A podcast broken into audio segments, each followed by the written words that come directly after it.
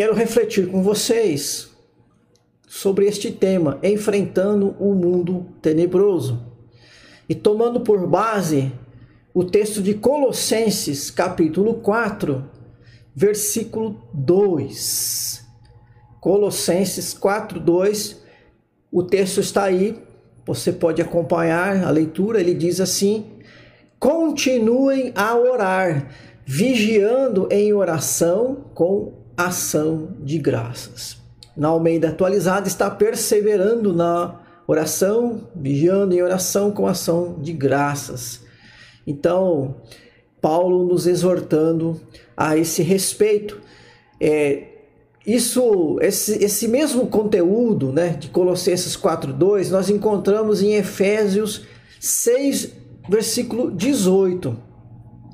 Na semana passada, nós é, refletimos, nós pensamos um pouco sobre esse texto do apóstolo Paulo, de Efésios 6, desde o versículo 10 até o versículo 20, e nós já vimos a respeito deste mundo tenebroso e entendemos que estamos em batalha neste mundo tenebroso e a nossa batalha é espiritual. Nós batalhamos na realidade natural, mas também na realidade espiritual.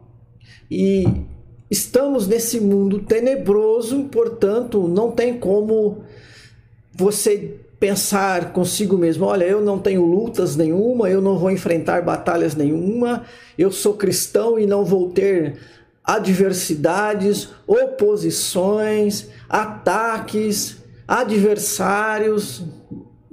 De forma alguma você pode pensar dessa maneira, porque não é isso que ensina as Escrituras. Pelo contrário, elas nos ensinam sim que nós estamos neste mundo tenebroso, é, ele jaz no maligno, o pecado impera na vida né, das pessoas, ele está presente na natureza de todos os seres humanos e a sociedade que nós vivemos, né?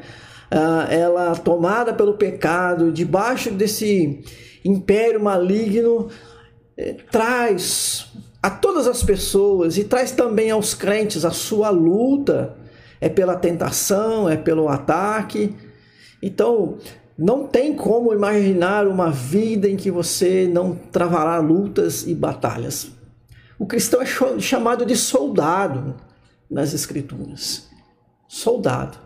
Então, nós que estamos nesse mundo tenebroso e que precisamos zelar pela nossa vida moral, nossa vida é, emocional, a nossa vida relacional e a nossa vida espiritual, nós que precisamos zelar para que ela desfrute da bem-aventurança e que glorifique a Deus por meio das é, boas obras, obras que, que manifestem a presença de Deus na nossa vida, que é, nós que temos essa incumbência, né, esse chamado para ser luz e sal neste mundo, nós temos que enfrentar este mundo tenebroso, cuidando das nossas vidas e também agindo, não só sendo passivo, mas também ativo, agindo contra esse mal que impera neste mundo tenebroso.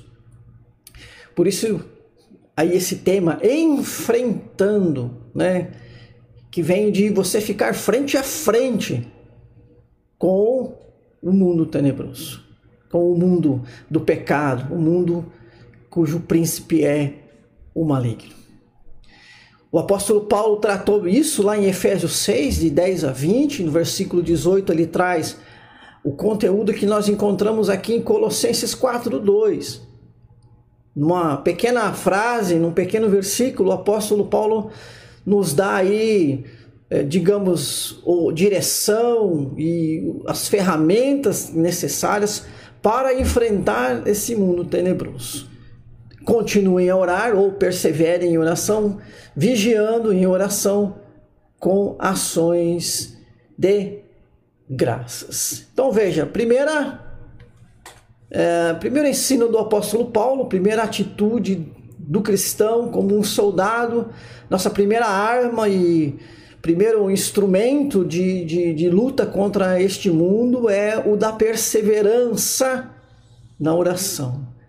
O perseverante é aquele que não desanima, que não desiste, que não para, ou aquele que continua, como está na versão Almeida atualizada. Essa nova versão, continue, né? dá o mesmo sentido de perseverar. Então, temos que continuar, não podemos parar, não podemos desistir, temos que é, entender que o nosso descanso não é aqui. O nosso descanso é lá na, no lar celestial. A nossa pátria celestial ensinou-nos o apóstolo Paulo. Lá é o nosso lugar de descanso, é o que o autor aos Hebreus ensina. Então, sim, almejamos e vamos chegar lá e temos essa certeza pela graça de Deus, mas até lá nós estamos aqui em constante batalha. Portanto, é necessária a perseverança. Temos que ser perseverantes em todas as virtudes, em tu, todos os aspectos da vida cristã, mas o apóstolo Paulo levanta aí né, a necessidade da perseverança na oração. Então a gente também não pode desanimar na oração, porque, como vimos na semana passada, esse é um instrumento de batalha do cristão. Então, vamos continuar, né? Ah, mas de novo, esses, essas mesmas pessoas, de novo a gente vai fazer essa oração. Nós vamos fazer enquanto for necessário, enquanto as pessoas pedirem, enquanto nós tivermos conhecimento de, de coisas que precisam ser apresentadas ao Senhor e se for preciso repetir, nós repetimos e temos que é, diariamente estar assim na presença de Deus. Né? Não, tem, não tem descanso. A, a guerra não vai acabar nesta realidade atual. A guerra só vai terminar depois da volta de Cristo e aí sim, né? Vem o descanso eterno para aqueles que são filhos e filhas do Senhor. Né? Então, primeira coisa, persevere na oração. Eu sei que tem aquele dia que as coisas não foram nada é, bem, notícias ruins, situações ruins. É, olha, ore, mesmo que o seu sentimento não seja aquele sentimento efusivo, mas ore, não fique dependente do seu sentimento, mas somente do seu entendimento e da fé em Cristo Jesus. O entendimento, a palavra te dá. Temos que ser perseverantes, porque Deus está conosco e está todos os dias nos ouvindo em todos os momentos. A fé também é uma dádiva do Senhor e ele já lhe deu, né? Mas que você tem que exercer, que eu tenho que exercer. E isso nós fazemos por meio da oração. Persevere na oração, primeiro ensinamento aí do apóstolo Paulo para enfrentar esse mundo tenebroso.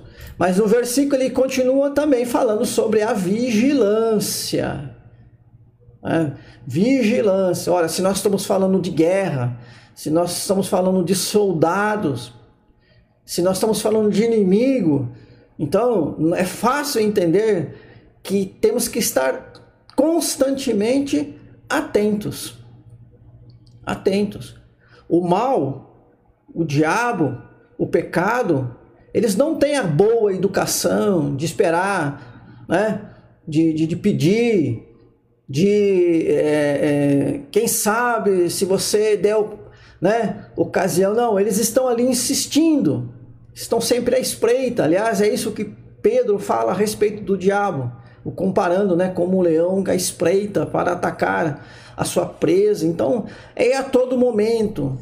E se somos soldados, nós temos um inimigo. Que hora o inimigo vai atacar? A que hora o inimigo chega? Né? Se é, fosse conhecido o horário, a maneira, o lugar, o modo como o inimigo nos atacasse, fácil, né? sai dali, desvia corre e já prepara toda a defesa. Mas as coisas são às vezes de surpresa. Então nós temos que estar sempre preparados. Nós temos que vigiar. Vigiar porque o inimigo está aí, vigiar porque o pecado é presente no mundo e vigiar por causa da, é, da nossa própria condição né, de, de pecadores. Somos justificados em Cristo, somos santos e justos em Jesus Cristo, mas enquanto não houver a, a, a morte e ressurreição do nosso corpo, nós continuamos com essa natureza pecaminosa, então nós temos que vigiar até as nossas próprias ações, os nossos próprios pensamentos. Às vezes a gente, né, é, quando, quando vê, está tendo pensamentos ruins. Temos que cortar, vigiar, porque às vezes nós alimentamos pensamentos e pensamentos alimentam sentimentos e pensamentos e sentimentos podem alimentar atitudes pecaminosas. Por isso, em constante vigilância. Como eu disse, não é hora para descansar. É soldado, né? olho aberto, atento, né? prestando bem atenção para é, o que pode acontecer. E o apóstolo Paulo diz que nós temos que vigiar enquanto oramos, ou fazer da oração esse momento de vigilância. A oração, quando nos colocamos diante do Senhor, é, é um momento de comunhão, é um momento onde nós buscamos a plenitude do Espírito Santo, é um momento é, onde nós também confessamos os nossos pecados, é momento onde expressamos a nossa alegria, a nossa paz e onde nós também buscamos o fortalecimento por outras pessoas. Então é, é importante estar vigiando e orando para que né, Deus esteja sempre nos abençoando. Jesus nos ensina é, que nós temos que amar os inimigos e orar por aqueles que nos perseguem ou aqueles que nos caluniam, né? Ou seja, vamos colocar também até aqueles que são os nossos inimigos em oração, né? Porque é, é a maneira que temos para nos guardar e nos proteger, ficar atentos a todo tipo de mal. Então é mais aí um, um instrumento que o apóstolo Paulo nos coloca em último lugar, né? Ele termina esse versículo falando da ações de graças, né? Com gratidão. Nós lemos sobre isso lá no Salmo 106, no início aqui dessa transmissão. Rendei graças ao Senhor porque Ele é bom, a sua misericórdia dura para sempre. Gratidão. Quando nós somos gratos, isso é um bom sinal, é um sinal da é, é, saúde espiritual, de exercício da fé, porque aquele que não crê não agradece.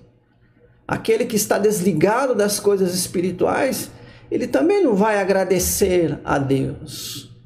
Nós então, né, fazendo desta prática das ações de graças, nós estamos exercitando a fé, estamos mantendo ativa a nossa espiritualidade. E claro, quem agradece é porque confia, é porque tem esperança, é porque tem certeza. Então, a, a gratidão ela é muito importante na vida cristã, ela não só demonstra a saúde do cristão, a saúde espiritual, mas também ajuda o cristão a ter esta saúde. Por isso, todos os dias agradeça a Deus. Ah, mas eu tenho aquele motivo, como é que eu vou dar graças por aquele motivo? Olha, Sei, eu sei que temos motivo para nos preocupar, para chorar, para nos entristecer, mas muito, muito, muito mais temos para dar graças. Sempre há motivo para dar graças. O fato de você estar agora, né, ouvindo, vendo e tendo essa comunhão com Deus já é um grande motivo para você dar graças a Deus. O mundo é tenebroso, então o mundo é de egoísmo, é de ódio, é de vingança, é de angústia, é de sofrimento. E é esse mundo tenebroso que nós combatemos. Perseverando na oração, vigiando em oração e fazendo toda a diferença, sendo pessoas com coração cheia, cheio de gratidão.